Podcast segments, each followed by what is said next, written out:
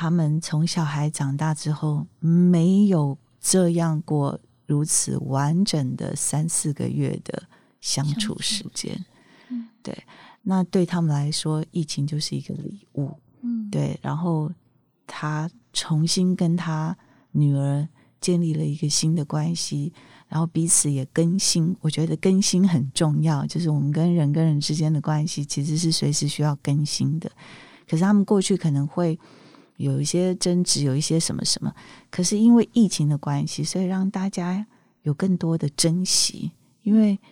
无常随时就在你身边发生。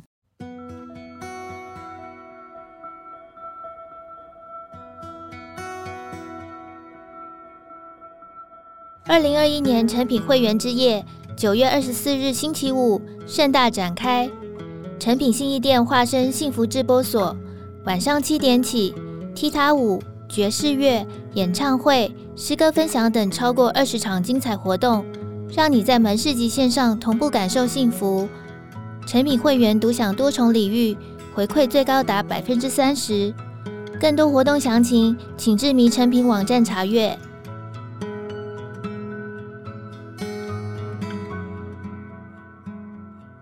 大家好，我是 Amber，欢迎收听迷诚品 Podcast 二零二一会员之夜特别企划节目《触动幸福时刻》。对创作者而言，多感或者是敏感，可以说是一种不幸，也是一种幸运。因为创作的关系，他们不能够逃避生命里的痛苦跟幽暗，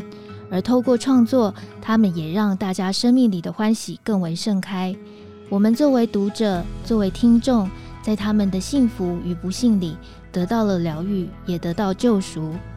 今天的节目很开心能够邀请到两位才女来分享他们的创作与生活。一位是刚刚获得金曲奖评审团大奖的得主万芳，另外一位则是已经出版四本诗集的徐佩芬。欢迎万芳，欢迎佩芬。Hello，大家好。Hi，各位迷成品的听众，大家好，我是佩芬。六年级以降的听众，大概都是听万芳的歌声长大的哦。就是我从小也是听万芳的歌曲，万芳姐的歌声可以说是疗愈了我们三十年。从早期的很多的畅销的歌曲，甚至是连续剧的主题歌曲开始，其实万芳的歌声陪了我们许久哦。但是在二零零二年到二零一零年，其实万芳也有暂停她发片的一段时间。那我们从不管是歌曲，或者是后来看到万芳在戏剧的演出、舞台剧的演出，甚至也到呃广播电台担任主持人，其实开发了多元的创作的形式，还有探索很多的可能。那佩芬的诗作，其实很多的年轻的读者非常的喜爱。一方面是因为我们可以看到佩芬的诗作里面，我自己读起来，它就是很多的诗句是很像 放血的一个功用，就是刺下去你生命里或者是你心灵里面那些失去跟痛楚。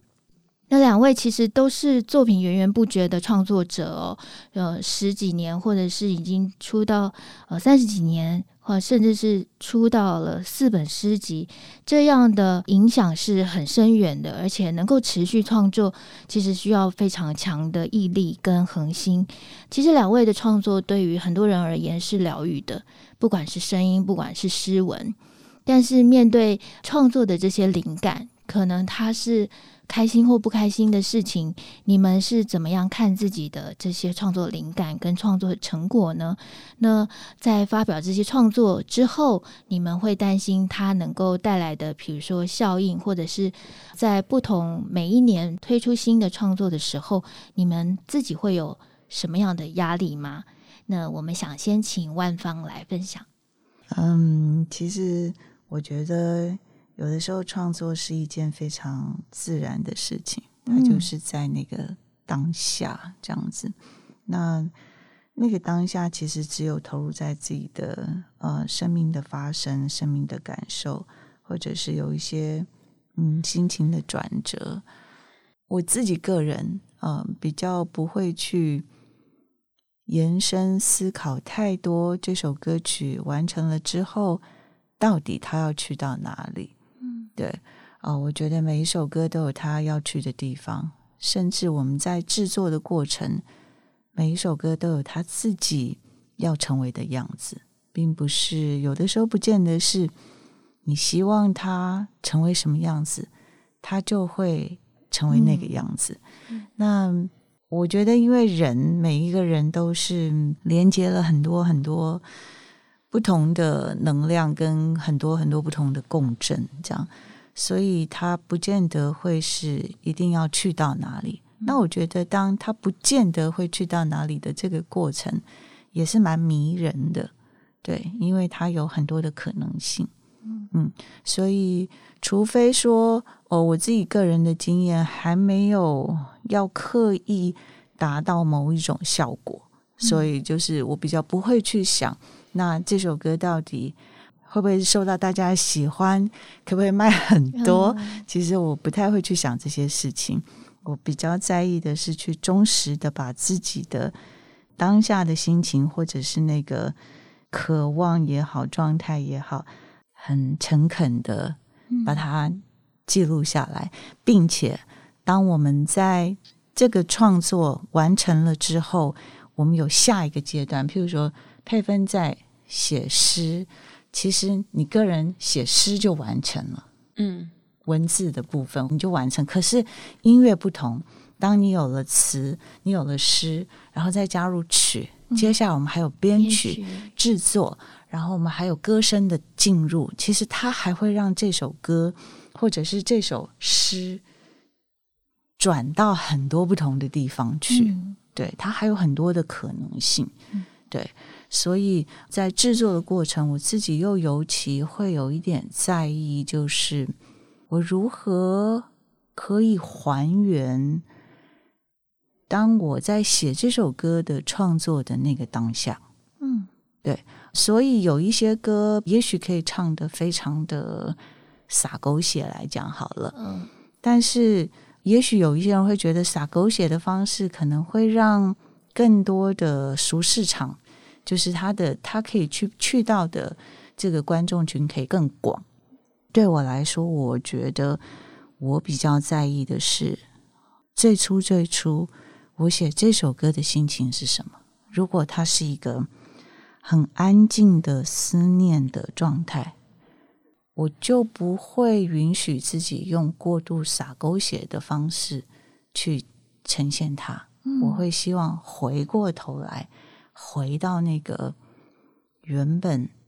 写歌的心情，嗯，应该说回到那个创作记录真实当下的那一刻，对的样子，对对。当然，我们有的时候会因为假设这首歌可能是五年前写的，我现在已经有了不同的心情，嗯、那是很 OK 的。我会随着现在的心情再有一个新的诠释。可是大部分我会去感受我当时写这首歌的。状态是什么？嗯，对。那配分呢？我有点想延续刚才万芳讲的初衷这个东西。嗯、当然，我要先讲写一首诗，它是至于我在我这边是相对于音乐创作是比较该说单向嘛，就是有点像万方刚才说的，我写完，然后其实它就出版了，嗯，这样。或许也是因为我有试着在把这个过程简化，我在这方面有一点独裁，就是 独裁者的意志，就是我不不是很希望他有太多繁复的东西加上去。只是呢，我一直相信一件事情，就是每一首作品写出来，它就是一个独立的生命，嗯，它就是一个孩子。他要怎么观看这个世界，或是要怎么被这个世界的人观看，被我的读者诠释，那其实是另外一件事情。对，那我所能做的其实是持续保持我对我眼前所见的一切风景的敏感度，嗯，然后尽量在创作的时候对自己诚实。我一直觉得，在日常生活中，我们不断的都在说谎。我对说谎这件事情的那个标准在这里是，可能跟一般人想的不太一样。嗯。例如，当我们进入便利商店买一杯咖啡，对店员干笑。哦，对我而言，那就是你不是很想做的事情。嗯、有时候我今天也许很想在大路上裸奔，嗯，但我只能停留在想象，我还是衣冠体面的拉着捷运的那个 拉环。对，那对我而言，这就是说谎。嗯，那在这个标准下，我觉得好像无时无刻大家都在说谎，但在创作的时候，我可以真正的静下心来，很放心的写出我甚至对身边最亲密的人都没有办法分享的一些事情、一些心绪。嗯，保持这一个初衷，对我来说，应该是我从事创作这件事情最主要的原因。对，我好像只有在创作的时候会比较舒服的，可以做自己。嗯，我觉得创作这件事情很奇妙，我自己觉得它也是很可怕的。就像刚才万芳跟佩芬都说，创作其实它是你的一个心灵的现行，因为你会在里头。表现出你诚恳，或者是符合那个时空当下的一个心境，创作是把你那个当下给凝缩起来、结晶起来了。但是那个当下呢，它有可能是像万芳说的，它有时候可能是个静静的思念，可是它也有可能是你跟真实的心灵跟外界它有一个既定的框架，你跟它冲突的时候，那个非常爆裂的反应，它会反映在你的创作里面哦。所以这个创作，他就在一个呃创作者交付了他的创作，不管是诗，不管是歌，给外界的观看者之后，那里面的化学作用就非常的有趣了。像这次得了金曲奖评审团大奖的这给你们这张专辑，我看到就是其实这张专辑如果要去描述的话，我自己感受到它很像是。一本时光之书的感觉，因为他确实经历了很多生命阶段里面不同的人。那到了一个时间的状态之后，你会有什么样的对这个生命的感悟，或者是对其他人的一些连接？那有看到说，其实很想透过这张专辑，给所有听到这些歌曲的人一个温暖的拥抱。那这个透过创作这样子去跟另外一个陌生人的连接，有时候在现在这个好像很疏离或者是很冷漠的一个现实状态里面，它是非常必要的。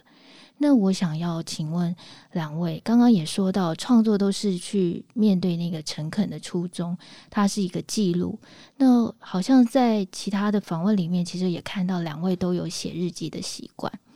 那或者是书写的习惯，我想请两位来聊聊，说，诶，写日记或者是书写这件事情，照理来讲，它可能不会是一个公开的记录的时候，你们面对这个日记这个载体，你们会怎么样的去呃抒发自己，或者是面对自己的，有时候人其实没有办法太接受自己的那个状态，又可以在这对日记的关系里面有什么样的对应？我这几年比较少写日记了。我真正日记写得很扎实的时刻，应该是青春期的时候。嗯，这几年我反而比较习惯画画，对，但是那个画画只是拿着原子笔在空白的纸上。我通常会画人脸，嗯，而且是少女漫画式的那种画法。大眼睛，对，大眼睛、小鼻子、樱桃小嘴，嗯，那好像是从我小时候养成的习惯，对，就是一路延续至今。那我后来发现有一件很有趣的事情是，是我特别容易在与人沟通，例如说讲手机，一手拿着手机的时候，另外一只手就接近无意识的在空白纸上画人脸。画想象的人脸还是画对方？不是，就是一样画少女的脸。嗯、有时候是侧脸，有时候是正脸，有时候是例如说跟恋人吵架，或者是说跟朋友起了冲突，在沟通的过程中，我会不断的画好几张脸。嗯，可是那些脸都是非常梦幻的小甜甜式的。那挂掉电话之后，我就会发现，哇哦，我前面那一张纸已经被我涂了几十张人脸，嗯，这样文字的部分反而这几年少了很多，不知道是不是因为它比较变成工作。哦，对。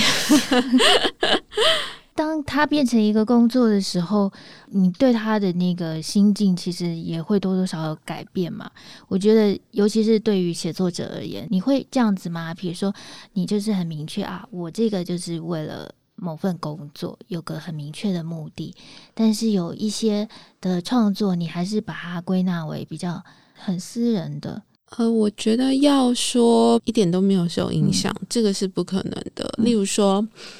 十年前的此刻，我写作的包袱，嗯，一定是比现在要来的轻。我觉得这个是在潜意识里或多或少有一点点在意。对，尤其是在当我目前的作品大部分是透过网络及时的去发布，那马上就可以得到读者的回馈的时候，你可以很清楚的看到他们喜欢或不喜欢的时候。那我觉得这个想法其实也没有抵触我刚才说的初衷，因为就像我先前提到的，我仍然相信一个东西出来是它独立的生命。嗯，不过我在写的时候，我觉得只要前面有经历过说，哦，如果我写一个东西出来的时候，听到一些诶，完全超乎我想象的回应，不管他是非常喜欢。或是反感，对我而言都是一个很新鲜的体验。那么，也许它确实日积月累之后，在我后来下笔的时候，下笔的同时，就是会有一点点呃，在提醒我说：“诶，这个东西呢，我现在写出来是马上会有好多人看到的。”在此，我意识到这件事情的同时，这写作就已经跟我十年前一个人在租屋处小雅房的桌子上自己写给自己看的状态，心境是有一点点不一样的。嗯，想问万芳，你会有哪一刻，比如说之前有一段时间就是没有发片，你会有哪一段时刻会觉得做音乐或者是唱歌这件事情，会让你很大的负担，或者是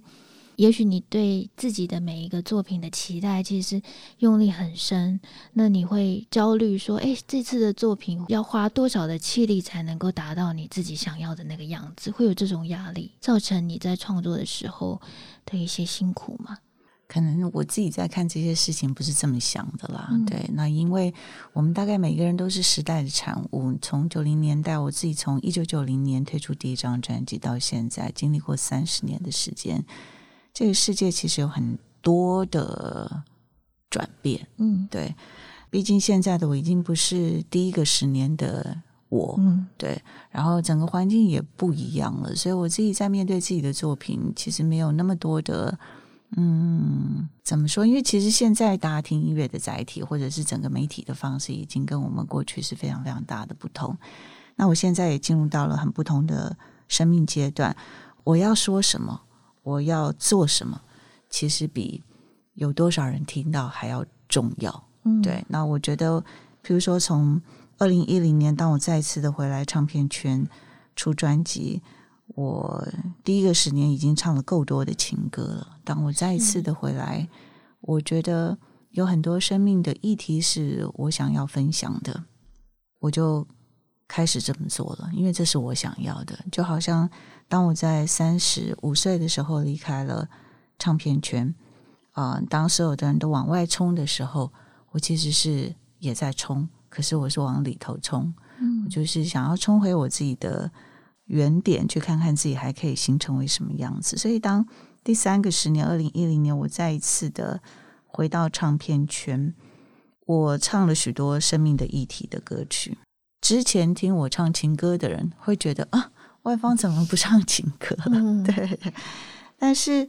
我的生命就不一样啦。是啊，我可以再唱过去的情歌没有问题，但是在新的创作当中。我的生命阶段已经不一样了，嗯，我不可能再去唱拜托你爱我好吗？对这样子，对对对，就看待情感也是不一样。悄悄的割爱这样子的歌曲，嗯、本来就是不同的生命阶段会去跟大家分享不同的创作的题材。所以从二零一零年，我觉得我开始进入到所谓进入，就是有一点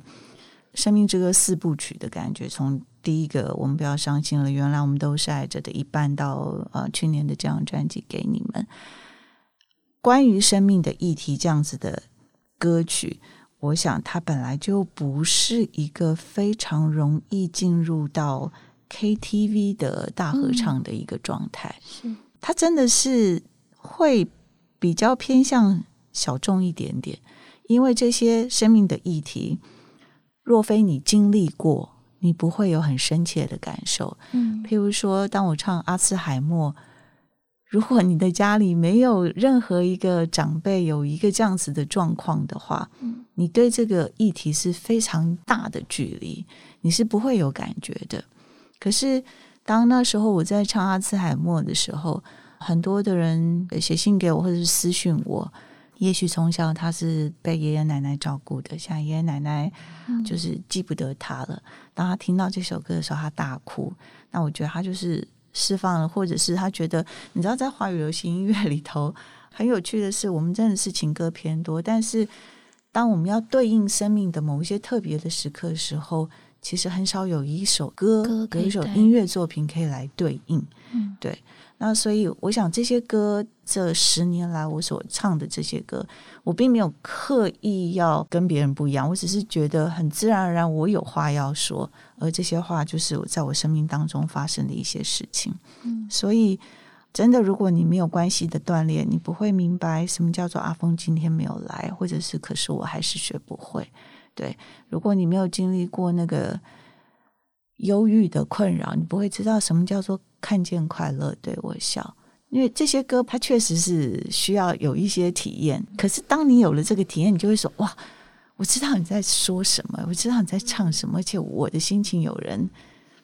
有人明白，有人懂，有人帮我说出来。”对对对对对。我们小时候啦，小时候都会去 KTV 唱那些非常奔放的情歌、哭喊。但是大部分其实我们需要音乐的时间是独自一个人的时候。嗯、呃，我觉得还有一个是因为亚洲吧，或者是台湾，真的就是一个 KTV 文化很、很、很、很强壮的 的地方哦，所以大家都期待说你可以唱一个 K 歌，然后我们接下来就就轮到我们唱了，我们可以在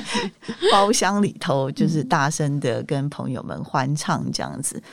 可是歌不见得一定要是 K 歌啦，嗯，对，就是当我在听到。很多很动人的歌曲的时候，对，我觉得那个触动到我的心里是很深的感动。我不见得会唱，我不见得能唱，对，但是我觉得我一样可以听，可以欣赏，而且我非常的感谢这些创作者、这些歌者，在我很需要的时候，就是有一种很无形的陪伴跟安慰。我真的是就是会那种超级大感谢这样子，对，因为觉得。能够被音乐抚慰，能够被音乐理解，我觉得是一件非常非常幸福而且动人的事情。他不见得要大合唱，对，对，或者是他不见得要变成是 K 歌，嗯、对。但是因为台湾的整个的呃文化就是 K 歌文化，所以这是很不一样的听歌的需求。嗯嗯，嗯，我有一次有这样的经验，就是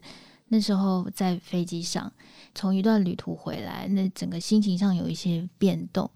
飞机的那个音乐频道里面就传来一张英文专辑，我听那个歌词，听着听着，我就忍不住就哭出来了。我那时候就觉得那个是像是天使一样的声音，因为他的歌词或者是声音，其实就是在疗愈当下我那个旅途的心境哦。所以我不知道为什么，也从一个会去 KTV 的人变成一个。我再也不去 KTV 的人，可是我非常需要音乐的抚慰。那我也听过太多的朋友，他们可能是哦，他们需要的音乐的抚慰，可能是巴哈，可能是马勒，或者是可能是某些歌曲，他能够只要一想到我的时间里面的某些事件。它是跟某一首歌连接在一起的，那个歌就代表了那个时光。我觉得，嗯、很棒的，就是呃，身为创作者，你的生命的经验跟你的创作的作品一直是往前，同时也把听众的生命一起往前带着一起走哦。我就看到我有一个很年轻的朋友，他就有一天就说：“诶，他长到了三十岁才认识了万芳，可是他很感谢万芳的歌能够让他认识三十岁以后的自己，就那个状态真的是不一样了。三十岁是一个很奇妙的数字哦。那我也想接续着刚刚说的，想请佩芬来分享一下。那你在创作上，比如说诗。通常我们都说它是一个很孤独的一个创作，但是诗这个创作形式在这几年，尤其是台湾市场也蛮多的变化。我们看到很多的诗人，然后呃创作的内容也都跟现在的年轻的世代非常的贴近，然后再加上其实现在网络上有很多的媒体在曝光诗。那这个诗的曝光的方式，就像刚才佩芬说的，他是个人的去解读。比如说，你一首诗，他可能就截中间的几句来曝光，他可能会得到很大的回响，嗯、也有可能就是默默的过去。嗯、你会不会也有这种时刻是？是哎，情绪或者是创作的初衷是 A，但是怎么这个社群分享了我的诗是结这个样子，可是他好像另外的一种诠释，然后他得到了一些其他的回应。你会在这里面，你会有一个呃创作者的冲突吗？这一方面我，我 我自认啦，我不太确定，但是我自认我应该是相对淡漠的。嗯，我一开始是从网络发表作品，嗯，然后能够及时的得到读者的回馈跟留言，那我后来才会去出版诗集。所以说一开始我跟所谓的网络上的读者的互动算是蛮密切的，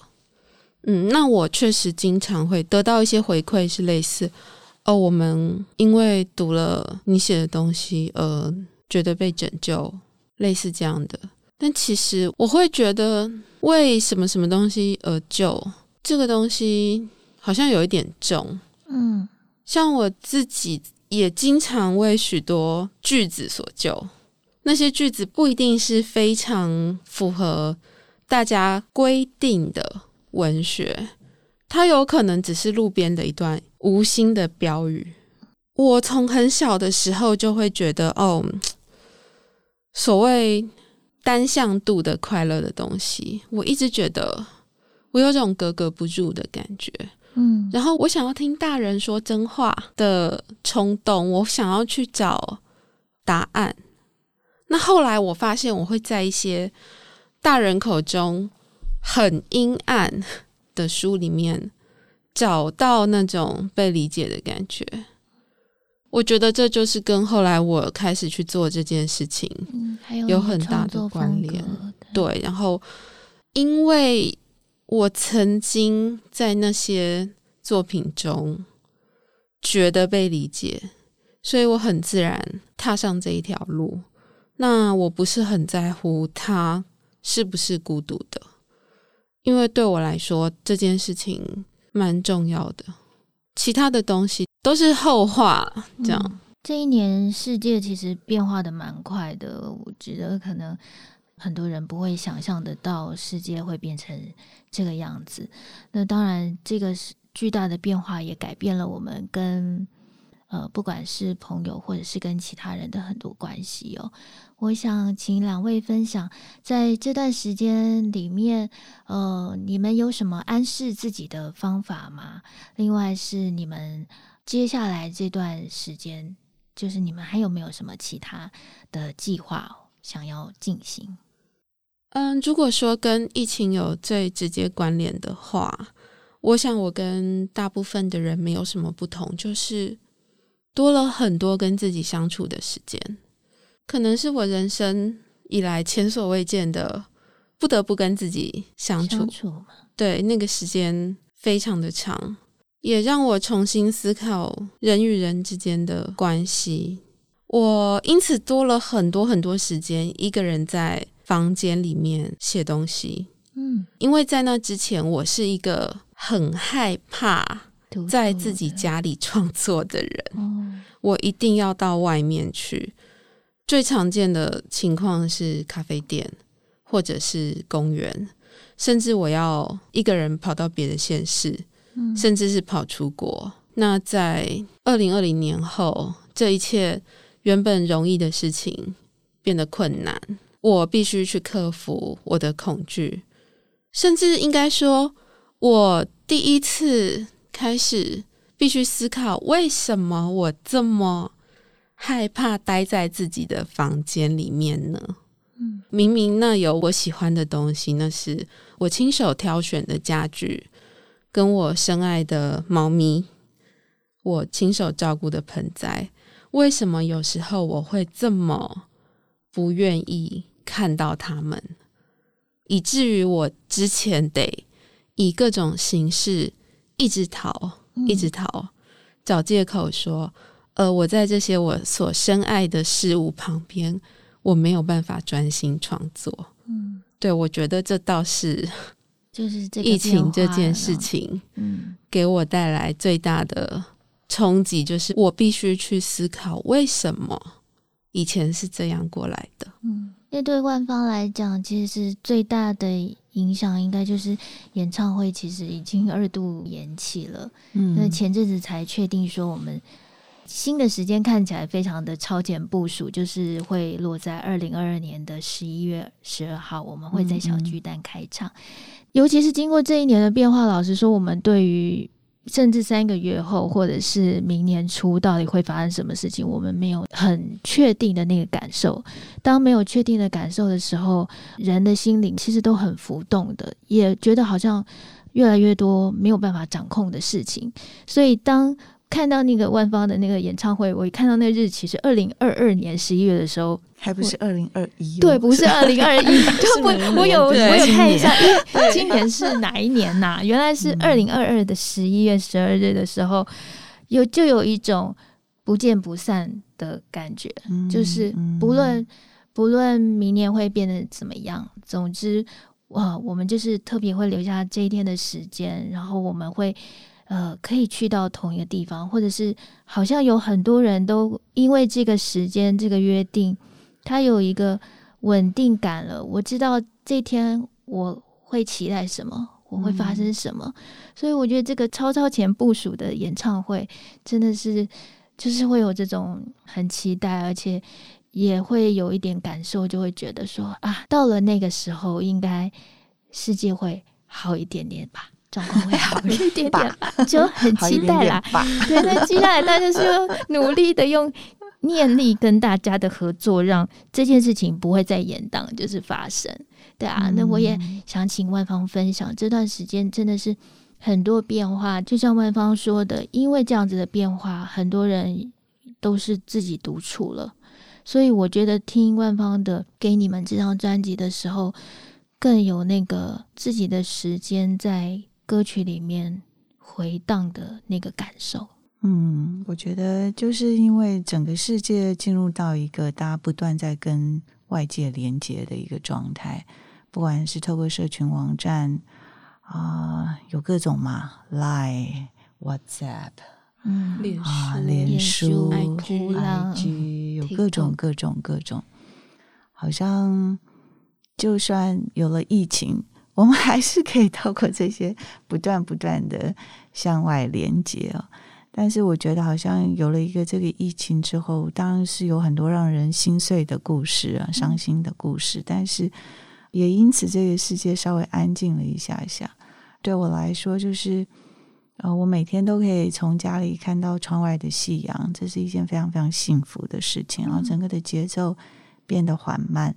我不知道是不是有这样子的机会，因为疫情而让大家跟自己多一点连接。因为我刚刚讲，就是大家都在跟外界连接。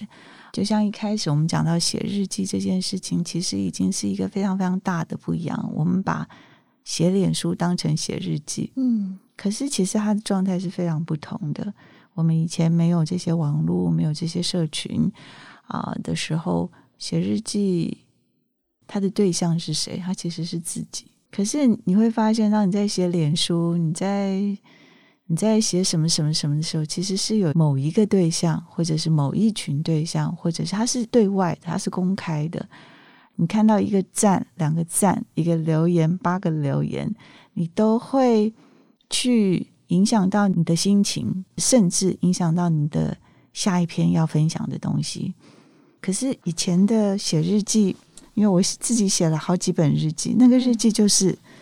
我在跟我自己的一个，不管是像你刚刚讲的梳理也好，或者是自己跟自己的对话也好，其实他的对象就是自己。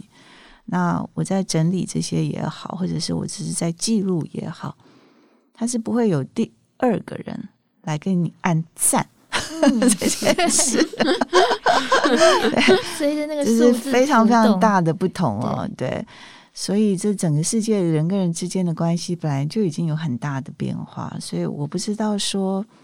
透过了一个疫情，大家有没有机会来跟自己多一点连接，还是？时间更多，反正我们还是不断的在划手机，这样。我不晓得其他人怎么样，但是，嗯，对我来说，就是能够稍微安静一些。有的时候我们在逃避的事情，透过这一段时间，我们必须要去面对跟家人的关系、跟自己的关系的时候，其实很多人都觉得疫情是一个礼物。嗯，啊、呃，譬如说我前几天去了澎湖，那有一对夫妻朋友就说。因为疫情的关系，所以他的女儿本来在台湾在本岛工作，然后就回到了澎湖。他们从小孩长大之后，没有这样过如此完整的三四个月的相处时间。嗯，对，那对他们来说，疫情就是一个礼物。嗯，对，然后他重新跟他女儿建立了一个新的关系。然后彼此也更新，我觉得更新很重要。就是我们跟人跟人之间的关系，其实是随时需要更新的。可是他们过去可能会有一些争执，有一些什么什么。可是因为疫情的关系，所以让大家有更多的珍惜。因为无常随时就在你身边发生。对，譬如说我们。当我们坐了飞机要去到澎湖，我的朋友就湿了眼眶，说：“哇，在这个时候我们还可以坐飞机，我们还可以去到，这是我今年第一次飞行。以前是每个礼拜都在飞哈，就是你看从一月到现在九月，我们是第一次飞行哦，这是很奇妙的一件事情哦。对，所以很多很微小的事情，我们平常是会忽略的事情，在这个时候我们可以有更细微的感受啊，更清楚的。”觉察，然后有更多的珍惜，跟我觉得那个安静对我来说是很重要的。对，然后如果是独处的，我也觉得孤独之必要。对，所以我都会觉得在这段时间，就回过头来看，我觉得是我知道对很多很多人来说都不容易，在经济上的，在工作上，在什么什么，但我我不知道是不是有这个可能性。将这些不容易反过来去思考自己的生命到底是什么，嗯，以及我还可以怎么调整，我还可以怎么把自己的心打开，我还可以把自己的生命如何打开更多的可能性。我是觉得，好像这段时间我感受到那个安静是，当然有很多的惶恐，对，还是有很多很多的惶恐，但是有另外一个稳定的、安定的、安静的力量。我会觉得是动人的，嗯嗯，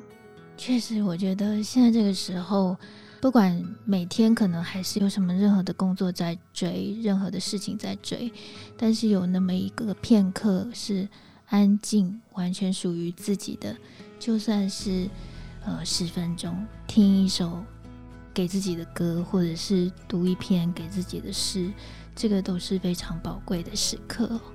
那。在明年的二零二二年跟万芳的演唱会之约之前呢，